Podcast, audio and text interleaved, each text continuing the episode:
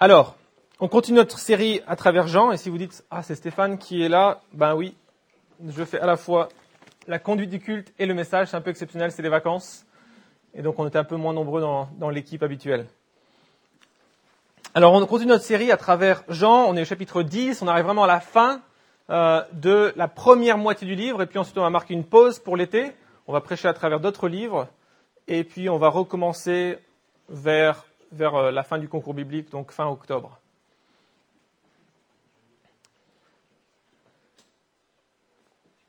Donc Jean, chapitre 10, page 696. On arrive sur un texte fabuleux, hyper riche sur qui est Jésus et des réponses, euh, les, conséquences qui en découlent pour un disciple et aussi pour un responsable d'église. Et on va essayer de regarder un peu l'essentiel ce matin de qu'est-ce que Dieu sera en train de nous dire à travers ce texte. Alors, je ne sais pas vous, mais on n'est pas forcément conscient de tous suivre quelqu'un. je pense qu'on le voit avec nos enfants, ils ont tous un héros. Non? Clairement, selon les jours, je suis le héros de mon, fils. Euh, surtout si je reviens avec des chewing-gums du Texas, je gagne des points. Mais on a tous des personnes qu'on admire, des personnes qui nous façonnent, qui nous inspirent, qui sont des modèles pour nous. Et souvent, souvent c'est plutôt euh, sans, se rendre compte qu'on suit quelqu'un. Il y a une époque, c'était les politiciens qui nous inspiraient, les révolutionnaires. Aujourd'hui, la politique, euh, franchement, euh, c'est beaucoup moins à la mode. Mais peut-être maintenant, c'est les entrepreneurs qui nous inspirent. Moi, j'avoue euh, que je suis certains entrepreneurs avec beaucoup d'intérêt. D'ailleurs, je vais en démonter un plus tard. Euh, mais je ne sais pas qui est-ce que tu suis. Mais je peux t'assurer qu'avec ce qu'on a vu ce matin dans Genèse 1, 2, 3, on a été créé pour être en relation avec Dieu. Et si on n'a pas cette relation avec Dieu, on est en train de suivre quelqu'un d'autre. Que ce soit soi-même. On se fait Dieu à la place de Dieu. Mais en train de suivre quelqu'un. Et Jésus ici, après avoir annoncé qu'il faut se reconnaître aveugle pour qu'il nous redonne la vue, il faut être humble spirituellement pour pouvoir avoir le discernement, pour, euh, pour être éclairé. Jésus va se mettre à opposer, contredire les leaders religieux de son époque avec son style de leadership. Et donc la question pour nous, c'est qui suis-tu? Et on va bien sûr conclure, mais ce n'est pas si évident que ça peut-être, mais pour certains, que Jésus est le seul qui mérite d'être suivi. Et on va terminer avec trois tests pour savoir est-ce qu'on est vraiment en train de suivre Jésus. Tout ça dans le texte. Alors on y va. Je vais lire le texte et puis on va se poser trois questions. ok? On va lire le texte et on va se poser trois questions. Quelle autorité a ton leader? Quelle promesse fait ton leader?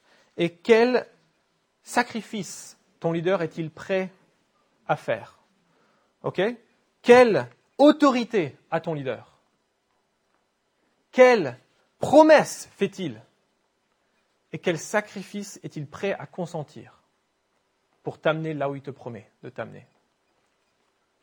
On va lire Jean 10. En vérité, en vérité, je vous le dis, celui qui n'entre pas dans l'enclos des brebis par la porte, mais s'y introduit par un autre endroit, est un voleur et un brigand. Mais celui qui entre par la porte est le berger des brebis. Le gardien lui ouvre, et les brebis écoutent sa voix. Il appelle par leur nom les brebis qui lui appartiennent, et il les conduit dehors. Lorsqu'il les a fait sortir, il marche devant elles, et les brebis le suivent parce qu'elles connaissent sa voix. Elles ne suivront pas un étranger, mais elles fuiront au contraire loin de lui, parce qu'elles ne connaissent pas la voix des étrangers. Jésus leur dit cette parabole, mais ils ne comprirent pas de quoi il leur parlait. Jésus leur dit encore, En vérité, en vérité, je vous le dis, je suis la porte des brebis. Tous ceux qui sont venus avant moi sont des voleurs et des brigands. Mais les brebis ne les ont pas écoutés. Mais moi, je suis la porte. Si quelqu'un entre par moi, il sera sauvé. Il entrera et sortira et il trouvera de quoi se nourrir. Le voleur ne vient que pour voler, égorger et détruire. Moi je suis venu afin que les brebis aient la vie et qu'elle l'ait en abondance. Je suis le bon berger.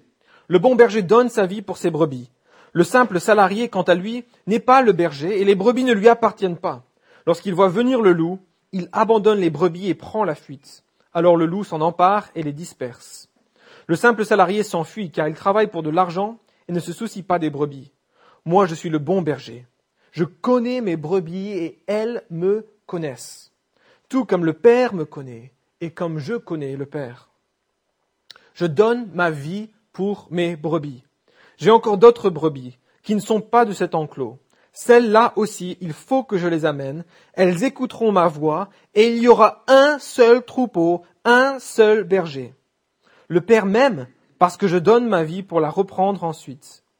Personne ne me l'enlève, mais je la donne de moi-même. J'ai le pouvoir de la donner et j'ai le pouvoir de la reprendre. Tel est l'ordre que j'ai reçu de mon Père. Ces paroles provoquèrent de nouveau une division parmi les Juifs. Beaucoup d'entre eux disaient Il a un démon, il est fou. Pourquoi l'écoutez-vous? D'autres disaient Ce ne sont pas des paroles d'un démoniaque. Un démon peut-il ouvrir les yeux des aveugles? Et jusque-là, la parole de Dieu.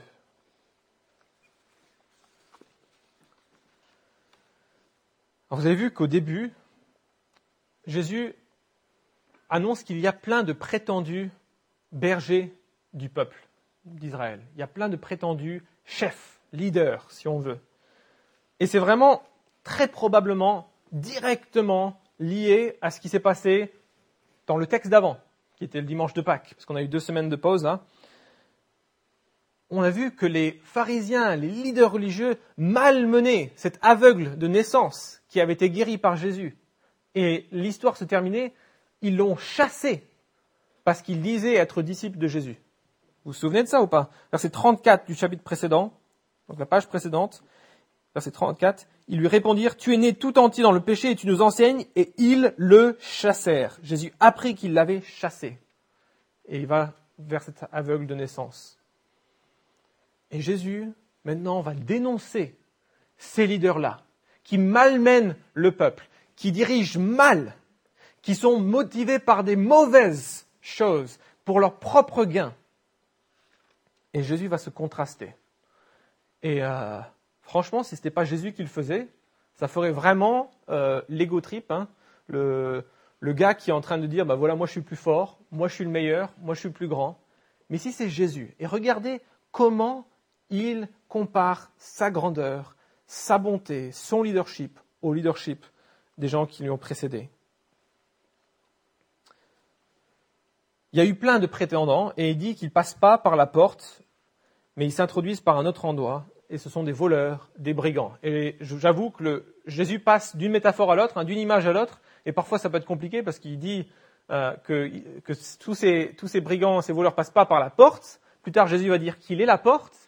Euh, donc on a l'impression que, attends, il est passé par la porte, Jésus, pour devenir le bon berger, mais il est lui-même la porte. Donc simplement, les, images changent et il ne faut pas forcément tout relier, ok? Ce sera ma seule explication. Euh, il y a plein de prétendants et leurs méthodes sont diverses. Celle qu'on a vue au chapitre 9, c'était la peur.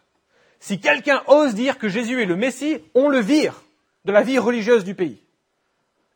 Et les, promesses, les, méthodes aujourd'hui peuvent être encore être la, peur, ça peut être aujourd'hui les, entrepreneurs nous promettent une grande vision de l'avenir, et parfois on se dit mais punaise, ils se prennent pour des messies quoi. Donc a un des, entrepreneurs que je, que, je, que je suis de loin, c'est Elon Musk. Il nous promet nous, nous, nous ramener sur Mars. C'est la vision et beaucoup le voient un peu comme le messie écologique. Il va nous protéger de notre destruction de la planète. Bon, ok. D'autres utilisent leur charisme. Elon Musk n'en a pas trop, en fait, il se présente très très mal en public, mais sa vision est tellement grande que les gens le suivent. Mais d'autres ont un charisme naturel et les gens veulent suivre. Souvent, ce sont les artistes, les musiciens dans nos vies qui ont ce pouvoir-là, ou les athlètes. Un Usain Bolt, à une époque, avait vraiment ce charisme-là et beaucoup, beaucoup de jeunes voulaient, voulaient le suivre, voulaient lui ressembler dans son style et tout ça. Et Jésus, lui, si on commence avec la première question, quelle autorité a ton leader? Jésus a une autorité naturelle et même surnaturelle. C'est du jamais vu. Regardez comment il raconte comment les brebis, comment ses disciples le suivent. Trois caractéristiques. Jésus, en tant que leader, est reconnu par ses brebis. Le gardien lui ouvre et les brebis écoutent sa voix. Il appelle, donc, écoute sa voix. Point. Les brebis vont écouter sa voix, alors qu'ils n'écoutent pas les autres voix. Deuxième caractéristique, Jésus connaît chaque brebis par leur nom. À l'époque, euh, en Israël et encore aujourd'hui dans, le Moyen-Orient, euh, les, bergers, au lieu de, chasser les brebis comme ils feraient ici dans les Alpes et tout ça, euh, on a plutôt des chiens qui sont en train de guider les troupeaux à travers les montagnes. Le berger marchait devant et il avait un, cri distinctif et les brebis suivaient le berger. Mais ici, Jésus va plus loin. Non seulement il a un cri distinctif que les brebis sont capables d'identifier, mais en plus, il les appelle par leur nom. Il y a une relation personnelle ici. Il les connaît toutes.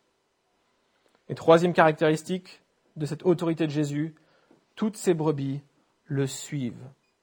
Il n'en perd aucune. Verset 4. Lorsqu'il les a fait sortir, il marche devant elles, et les brebis le suivent parce qu'elles connaissent sa voix.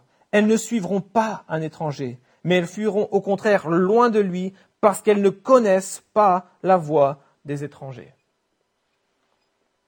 On a ici un homme qui ose dire que quand il parle, ses auditeurs le reconnaissent comme le leader par excellence, celui qu'ils veulent suivre, celui qu'ils veulent imiter, celui euh, qu'ils veulent modeler dans leur vie. Quelle autorité a ton leader? Je suis certain qu'il n'y a personne comme Jésus. Et donc, si Jésus n'est pas cette autorité-là dans ta vie, regarde, qu'est-ce qu'il dit? Il dit que si tu es à lui, tu vas te mettre à le suivre, tu vas reconnaître sa voix, tu vas cheminer après lui. Quelle promesse est-ce que fait Jésus? Et quelle promesse te fait ton leader? Les promesses des politiciens, la plus connue en ce moment, c'est quoi? La plus grande promesse en ce moment chez les politiciens de la planète? Allez, allez, allez. La, première qui vient à l'esprit alors. Make America great again. Non? Ça c'est Trump qui a annoncé on va rendre aux États-Unis euh, sa gloire. Ce serait quoi les autres slogans? Je ne sais pas. Je ne suis pas trop la politique, j'avoue. Ah, mais chaque personne qui veut conduire des personnes doit faire une promesse, doit annoncer, doit dépeindre un avenir plus radieux que ce qu'on a actuellement. C'est pour ça qu'aller sur Mars, apparemment, ça plaît à certains. Il y a ceux qui vendaient de l'huile pour serpents au, Far West. Et maintenant, il y a ceux qui euh, proposent des solutions miracles pour mincir, pour enlever ses rides, pour etc., etc. On propose une vision de l'avenir. Et Jésus, il promet quoi? C'est quoi sa promesse? Qu'est-ce qu'il nous vend comme avenir? Comment est-ce qu'il nous dépeint sa vision du futur?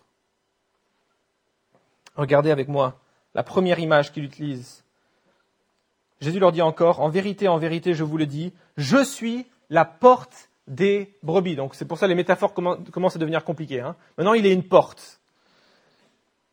Tous ceux qui sont venus avant moi sont des voleurs et des brigands, mais les brebis ne les ont pas écoutés. C'est moi qui suis la porte. Donc la porte, c'était vraiment la façon d'entrer dans l'enclos et de sortir de l'enclos. Si quelqu'un entre par moi, il sera sauvé.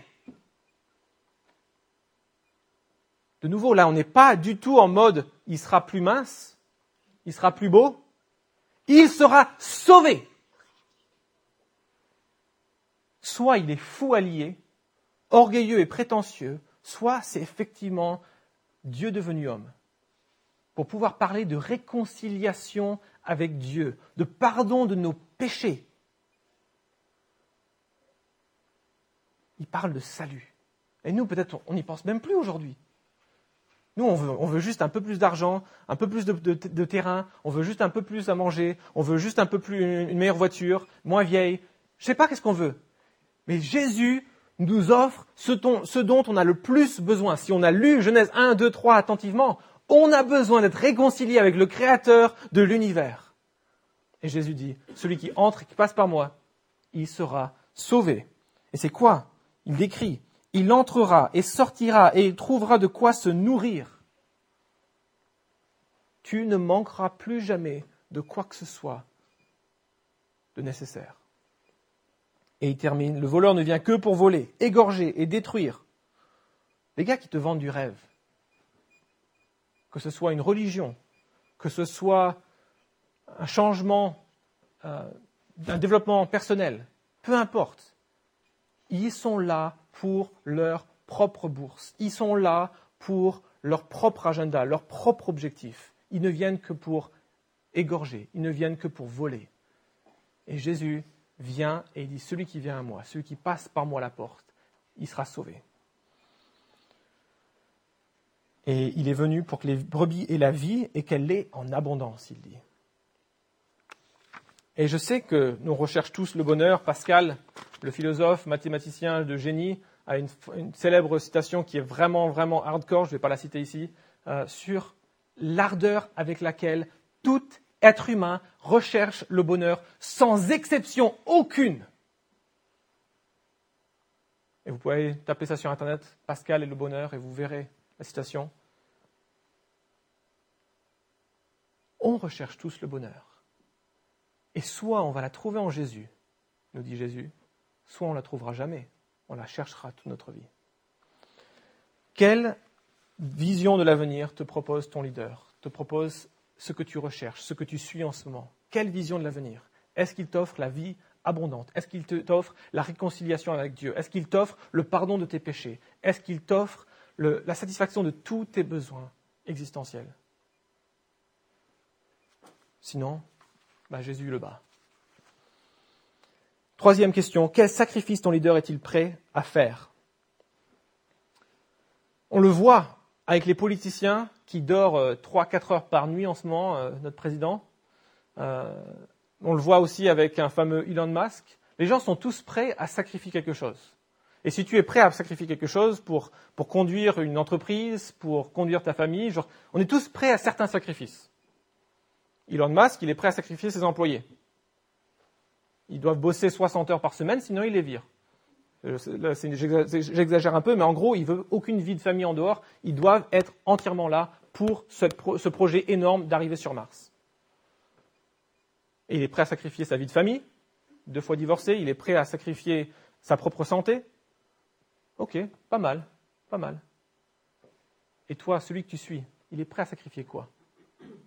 On voit l'engagement d'un leader, l'engagement d'une vision par rapport au sacrifice qu'on est prêt à consentir. Ça c'est clair. Jésus, lui, il est prêt à sacrifier tellement plus. Et c'est plus que ça. Il n'est pas prêt. Il est venu depuis le premier jour, sachant ce qu'il va sacrifier. Et il l'a fait quand même. Regardez la deuxième image. Je suis le bon berger, verset 11. Le bon berger donne sa vie pour ses brebis. Le simple salarié, quant à lui, n'est pas le berger, et les brebis ne lui appartiennent pas. Lorsqu'il voit venir le loup, il abandonne les brebis et prend la fuite. Alors le loup s'en empare et les disperse. Le simple salarié s'enfuit, car il travaille pour de l'argent et ne se soucie pas des brebis. Moi, je suis le bon berger, je connais mes brebis, elles me connaissent, tout comme le Père me connaît et comme je connais le Père. Deuxième fois, il le dit, je donne ma vie pour les brebis. J'ai encore d'autres brebis qui ne sont pas de cet enclos. Celles-là aussi, il faut que je les amène. Elles écouteront ma voix et il y aura un seul troupeau, un seul berger. Le Père m'aime parce que je donne ma vie pour la reprendre ensuite. Pardon, ça, faisait bizarre comme lecture. Le Père m'aime parce que je donne ma vie pour la reprendre ensuite. Personne ne me l'enlève, mais je la donne de moi-même. Quatrième fois, vous avez vu que Jésus dit, il va donner sa vie. Jésus est absolument digne de confiance. Que tu sois chrétien ou pas, mais je pense là à ceux qui se diraient chrétiens parmi nous, on est nombreux. Est-ce qu'on sent que Jésus est absolument digne de confiance? Parce qu'il ne nous demande pas de faire des choses qu'il n'est pas prêt à faire lui-même. Oui, il nous demande de mourir, d'être prêt à renoncer à tous nos droits pour le suivre. Il nous demande tout, mais il a déjà tout donné, et bien plus que ce qu'on va jamais avoir besoin de donner. Il a porté nos péchés sur la croix à notre place. Il a, il a affronté la colère de Dieu pour nos péchés. Et il le dit déjà ici, au chapitre 10, quatre fois, qu'il va donner sa vie, donner sa vie, donner sa vie. Et c'est pas je suis prêt à donner ma vie. Il sait qu'il va la donner. Et alors, j'espère que ce petit portrait de Jésus le berger te fait réaliser que soit il est fou, soit il est vraiment le Fils de Dieu.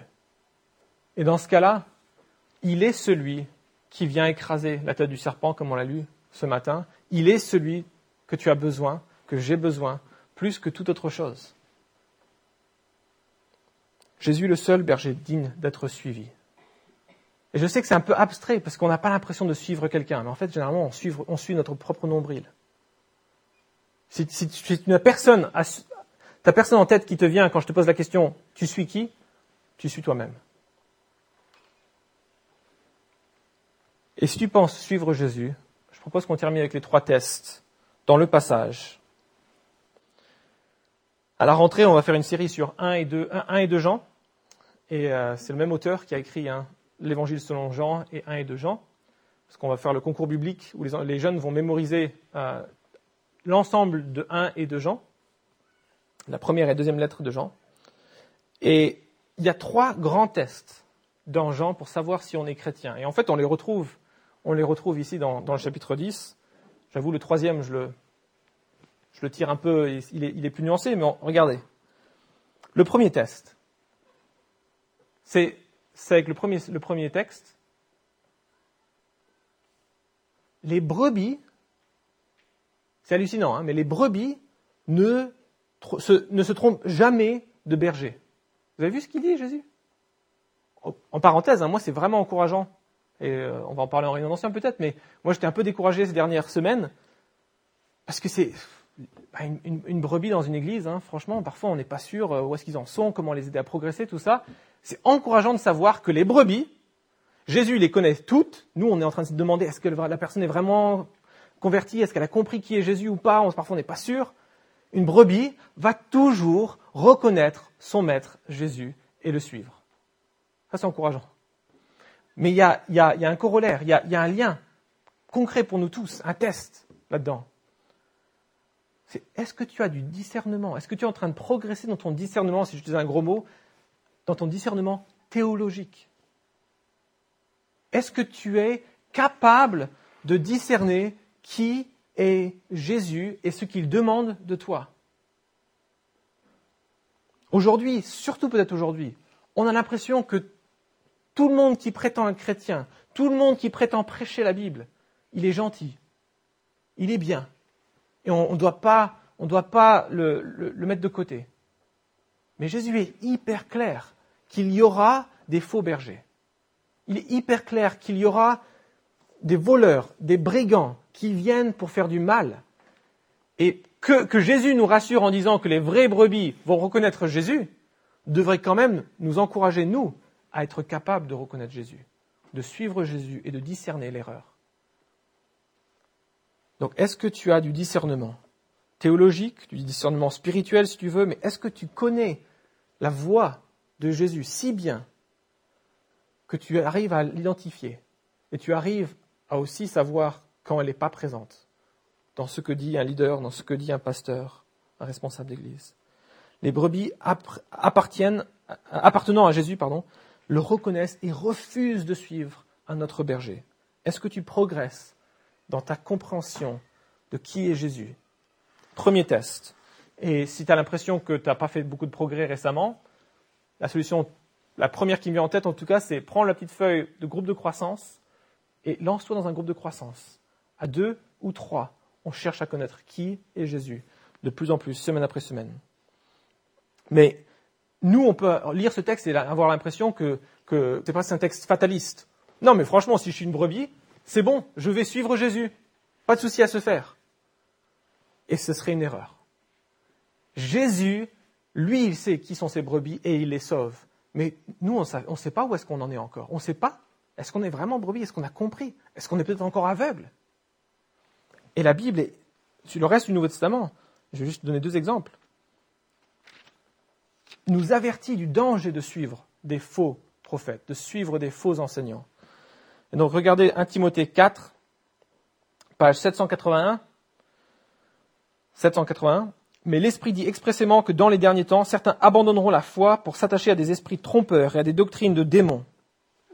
Mais l'Esprit dit expressément que dans les derniers temps, certains abandonneront la foi pour s'attacher à des esprits trompeurs et à des doctrines de démons, car ils seront égarés par l'hypocrisie de menteurs dont la conscience est marquée de fer rouge. Ça semble pas aussi fataliste, hein? Pas aussi écrit d'avance que ce que Jésus dit. Parce que la perspective de Dieu, les choses sont claires. Mais de notre perspective, il y a un effort on doit travailler avec crainte et tremblement à connaître qui est notre berger. Est-ce qu'on arrivera à reconnaître sa voix et suivre ce berger là où il veut nous conduire, là où il veut nous envoyer en mission? Deuxième test, as-tu un réel amour pour Jésus? Donc le premier test, il est le test peut-être de la connaissance, le discernement théologique. Le deuxième, c'est plus vertical. Est-ce que tu as un réel amour pour Jésus? C'est une chose de vouloir être sauvé pour échapper à l'enfer. Et ça, euh, je pense à 6 ans, c'est la première fois que moi j'ai demandé Jésus dans mon cœur, c'était pour échapper à l'enfer. Hein, J'avais rien compris de qui était Jésus encore. C'est juste, bah, il faut être complètement débile pour vouloir, aller en, enfer, hein, n'est-ce pas? Donc, euh, tu demandes à un enfant de 6 ans, tu vas aller en enfer ou au paradis euh, plus tard? Ben, Voilà, ah, il s'est converti. Ben, mon œil. et la question donc pour nous, c'est est-ce que tu as un réel amour pour Jésus? Pas une crainte de l'enfer. Est-ce que tu as un réel amour pour Jésus? Et Jésus en, parle. Il dit, je suis, je, je suis à la porte, il dit, en vérité, en vérité, je vous le dis, je suis à la porte des brebis, tous ceux qui sont venus avant moi sont des voleurs.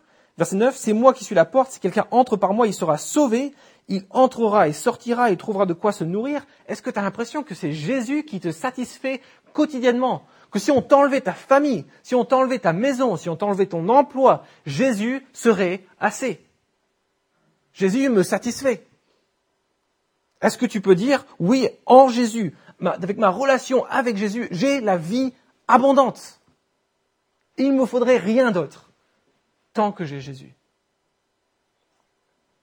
Et si ce n'est pas ultra clair la réponse, ne, ne, paniquons pas.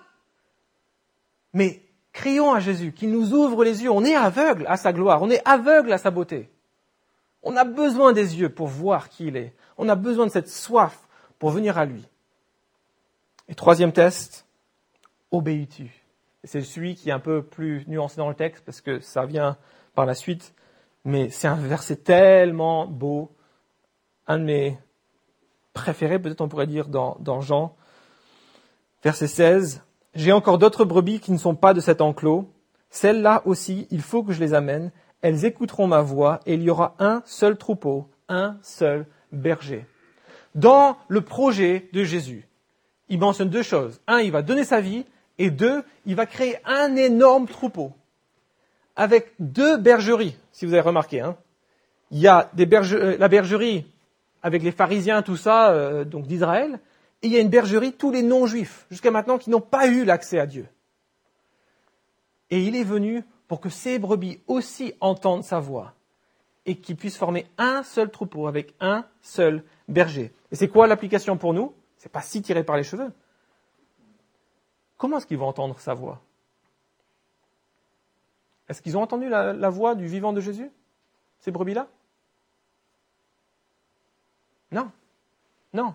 C'est un, si beau texte missionnaire, en fait. Et qui est tellement plein d'assurance. De, on, on peut être confiant que quand on va implanter quelque part, quand on va annoncer l'évangile quelque part, les brebis, à travers la lecture, l'étude, la prédication de cette parole-là, de ce livre-là, les brebis qui sont à Jésus vont reconnaître la voix de Jésus et vont se mettre à le suivre. Et donc la, question c'est, est-ce que tu as du discernement théologique? Est-ce que j'ai du discernement théologique? Est-ce que j'ai un réel amour pour Jésus? Je me pose la même question. Est-ce que j'obéis? Et ici, on a clairement quand même, ça va revenir, on a clairement un ordre de mission. Les brebis autour de nous, qui appartiennent à Jésus mais qui, qui ne l'ont pas encore commencé à le suivre, vont le faire quand témoignent de qui est Jésus. Quand on se met à faire un groupe découvert de la Bible avec eux, ils ont besoin d'être en contact avec la voix de Jésus. Donc trois questions, je ne sais pas où est-ce que tu en es là-dedans. Je serais vraiment heureux d'en discuter. Mais Jésus est le seul digne d'être suivi. Ce qu'il, son autorité est supérieure à toute autorité dans le monde. Ce qu'il nous promet, l'avenir qu'il nous dépeint, dépasse toutes les promesses des, des autres chefs contemporains et les sacrifices que Jésus a consentis dépassent notre entendement. Je vais prier pour nous.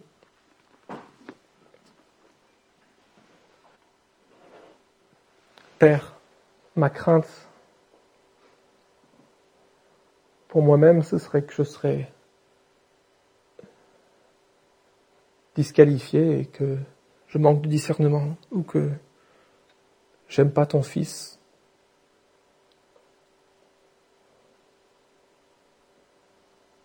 Que je sois en train de manquer de, zèle pour t'obéir. Et c'est notre crainte en tant que responsable pour toute l'Église, Père. Merci pour le, le réconfort que c'est de savoir que de ta perspective, ta volonté est faite et Jésus euh, ne perd aucune brebis, mais aide-nous, s'il te plaît, Père, dans les tranchées du quotidien de, tenir bon. Aide-nous tous à progresser. Et aide-nous tous, s'il te plaît, à voir Jésus comme étant le berger, le bon berger qu'on veut suivre de tout notre cœur en qui est tout notre plaisir, en qui est toute notre confiance. Père, tu sais les personnes ici qui rejettent Jésus, consciemment ou inconsciemment. Aie pitié, permets qu'elles confessent leur aveuglement, leur rébellion, et réconcilie les avec toi. Et Père, tu vois comment on a répondu mentalement par rapport à ces trois questions, ces trois petits tests, permet qu'on voit un vrai changement dans nos cœurs dans les semaines et les mois à venir. S'il te plaît, augmente notre soif de comprendre ta parole, mais que ça, se transforme en amour pour, Jésus et en obéissance à ses commandements. S'il te plaît, Père, fais cette transformation en nous pour ta gloire et pour notre joie abondante en toi. Amen.